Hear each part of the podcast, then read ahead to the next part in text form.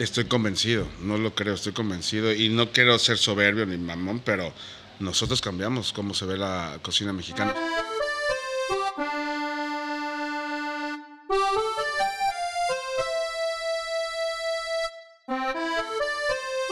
Bienvenidos a Lima Limón, en esta segunda temporada que ya les adelantamos viene mejorada. Hoy les traemos una conversación con el chef Roberto Ruiz, quien con su restaurante Punto MX obtuvo la primera estrella Michelin para la cocina mexicana en Europa. Roberto nos citó en Barracuda, su actual restaurante junto al Parque del Retiro de Madrid. Es temprano por la mañana, todavía no hay clientes, pero en la cocina ya están los fogones ardiendo y los cocineros ya están trabajando.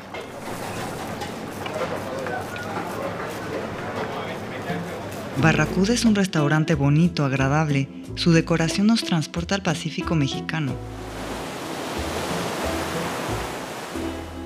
En el centro del restaurante, sobre la barra, hay una pieza de arte azul turquesa que cuelga del techo bastante imponente. Nos sentamos a platicar en una de las mesas que están alrededor. Roberto nació en Tepepan, Tepeponc. en el sur de la Ciudad de México. Lleva ya 18 años en España. Lo primero que nos cuenta es cómo nació su pasión por la cocina.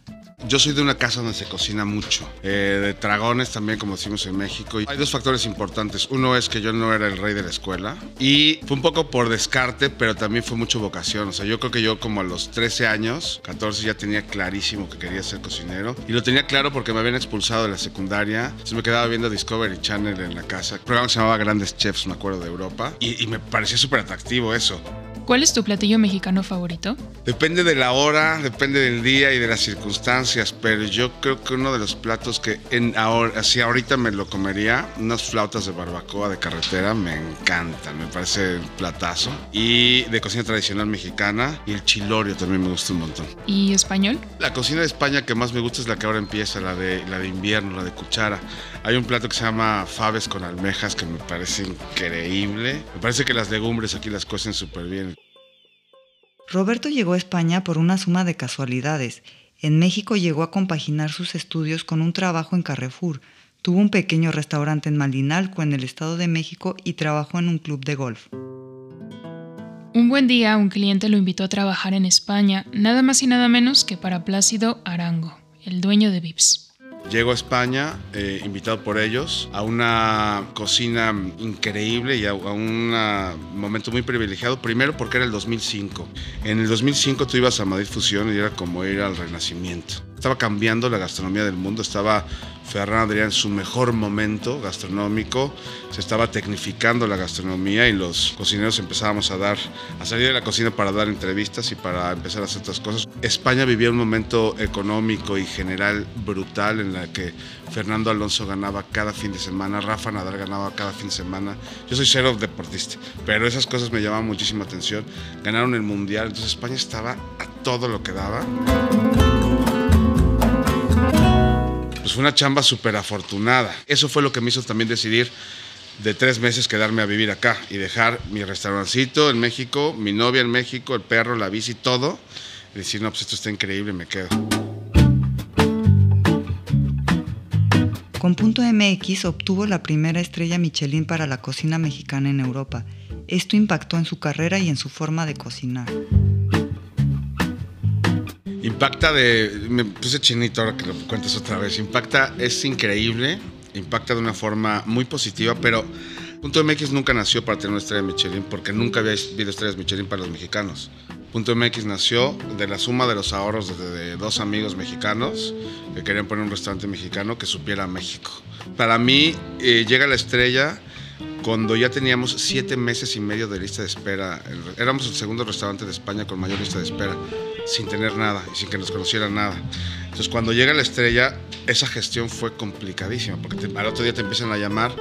Lo que sí sucede es que te conviertes en un chef internacional al día siguiente. Y a nosotros nos cambia en tener que reordenar esa gestión del restaurante que se empieza a reservar y más y más. Yo la, la estrella la empiezo a disfrutar hasta un año después de que la, la ganamos.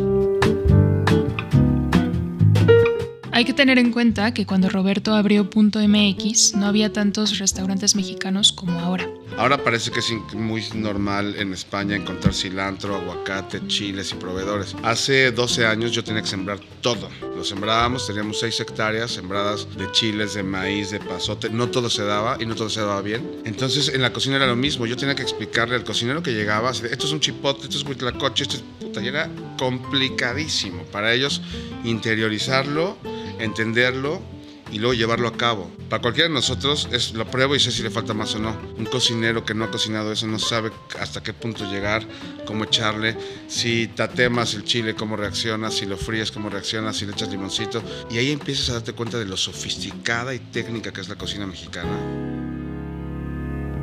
Roberto piensa que esta estrella Michelin cambió la percepción que se tiene en España de la comida mexicana o sea, al principio nos pedían eh, un taco para compartir y mi mujer, no, los tacos no se comparten.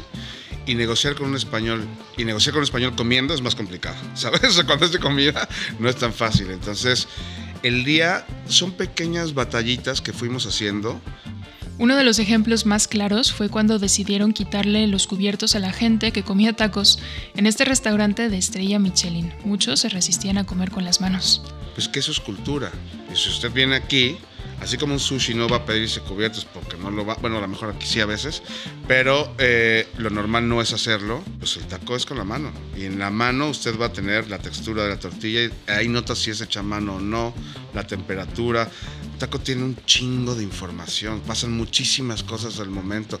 Hay lechuga que está fresca, el guisado está caliente, la salsa está picante, todo eso se tiene que envolver y ese calor tiene que suceder y cuando lo muerdes, ahí es cuando tiene que funcionar la ecuación. Y son cosas que te digo que como mexicanos sabemos que no hay que explicárnoslas, pero aquí hubo que explicarlas y culturizar y decir. Entonces eran pequeñas batallitas. O sea, nosotros hicimos, y eso sí estoy convencido, y no es dicho por mí, hay un montón de publicaciones, que en España pasaran de decir nachos a decir Introducir la cocina mexicana en un país como España, que es tan orgulloso de su gastronomía, puede ser un reto importante. Pero Roberto encontró la fórmula. En España se vive para comer, o sea, la gente trabaja muchas veces y, la plática entre semana en amigos es a qué restaurante fuiste o a cuál tienes que ir o cuál fue el otro. En las calles es algo que yo, o sea, y no lo estoy ni cursileando ni exagerando, pero escuchas gente joven hablando de cocina, que eso a mí me llama mucho la atención, ¿no? De, o fui a tal parte, o me parece que es un foro en el que ellos han sabido valorar mucho lo que tienen, lo han hecho técnicamente impecable. O sea, yo sí les admiro muchísimas. O yo estoy orgulloso de nuestras variedades y todo esto, pero la técnica en cocina española y, la profesión. O sea, yo en México tenía un oficio y aquí tengo una profesión. El orden, las formas, las reglas del juego y todo eso están perfectamente bien hechas para que si alguien va a hacer, un... O sea, una paella tiene reglas y se hace así y no hay forma de moverla. Para mí la mezcla de las dos cosas, gestionar como se gestiona en Europa, eh, entender el restaurante como se entiende en Europa, pero ofreciendo sabores mexicanos, para mí es la dupla que es una chulada, ¿no? Es lo que hago.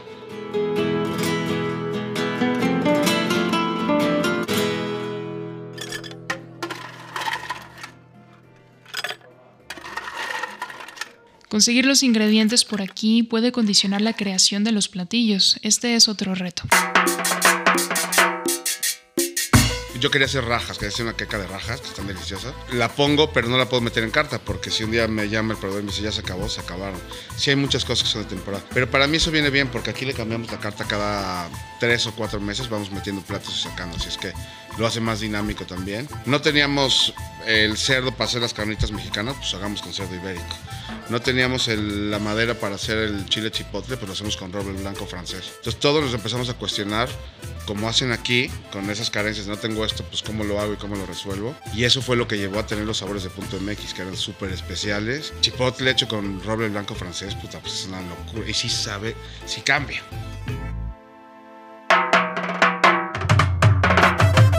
Así notas que la técnica es otra cosa, ¿no?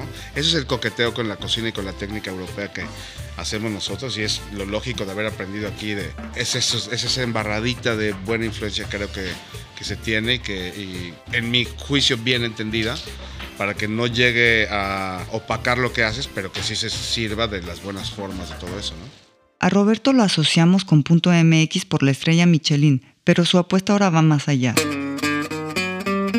Barracuda, bueno, Barracuda que es el primer restaurante que abrió después de la pandemia y la verdad estamos súper contentos. Barracuda ya tiene su personalidad propia y va de maravilla estamos, y es donde hacemos la cocina tradicional del Pacífico. Yo viví par de años en Mazatlán, entonces pues esa cocina la, trajimos aquí porque me parecía que había restaurantes mexicanos, pero todavía no se ponían las características. Este es del Pacífico. Luego tenemos Canchanchan, que como está tan cerca, está a tres calles de este, eh, yo tenía que desmarcarlo completamente de toda la oferta que había, ¿no? Eso era lo que yo quería entre este restaurante y ese hay tres restaurantes mexicanos grandes también. Entonces quería desmarcarlo. Lo que hicimos ahí ya es completamente cocina no tradicional mexicana, ¿no? Lo explico como de una forma muy naif, pero eh, lo que yo experimentaba cuando voy a comer con mis cuates españoles. Entonces, vas a comer chopitos y puta, siempre falta una salsita, limón y si hubiera tortillas los metía. Te hice un taco a chopitos, ¿no? Por ejemplo. Y luego hay un lugar que en la Plaza Cascorro que se llama Cruz de Navajas, un bareto así infecto que me encanta, así donde te gritan y te tratan de la chingada y así es perfecto. Entonces pedí unos arajos que son tripas, son tripas de, cordero, pero que están impecables. Y eso lo hicimos en un taco. Un taco de tripa en México se come taco de tripa de toda la vida. Y eso es canchanchan. Luego tenemos en Mantarraya, en Marbella, que es primo de Barracuda. Si alguien está en Lisboa, también tiene el Barra Cascabel, o en Colombia está Cantina y Punto, Taquería MX y Punto Baja a mí me gusta que la gente coma en nuestros restaurantes como se come actualmente en México, ¿no? La tradición ya la hace un montón de gente y la hacen súper bien. A mí me gusta hacer tradición, pues me gusta hacer otras cosas y, y trato de hacerlo diferente.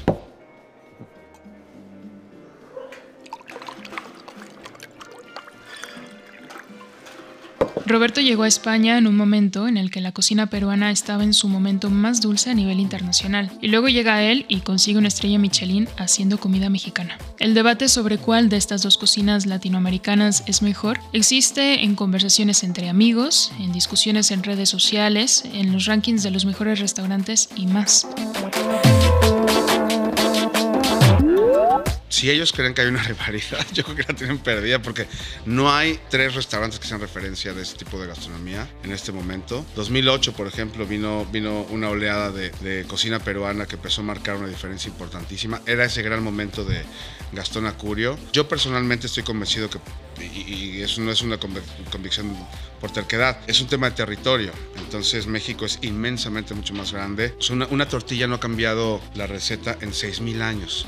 Entonces ya 6.000 años de dar un bagaje de cocina que es muy difícil que haya cualquier otra cocina que pueda mirarla a los ojos, ¿no? Por algo somos una, la única gastronomía eh, patrimonio intangible junto con la francesa, pero la francesa es por todo lo... Eh, la francesa lo que hace es el protocolo que hay alrededor.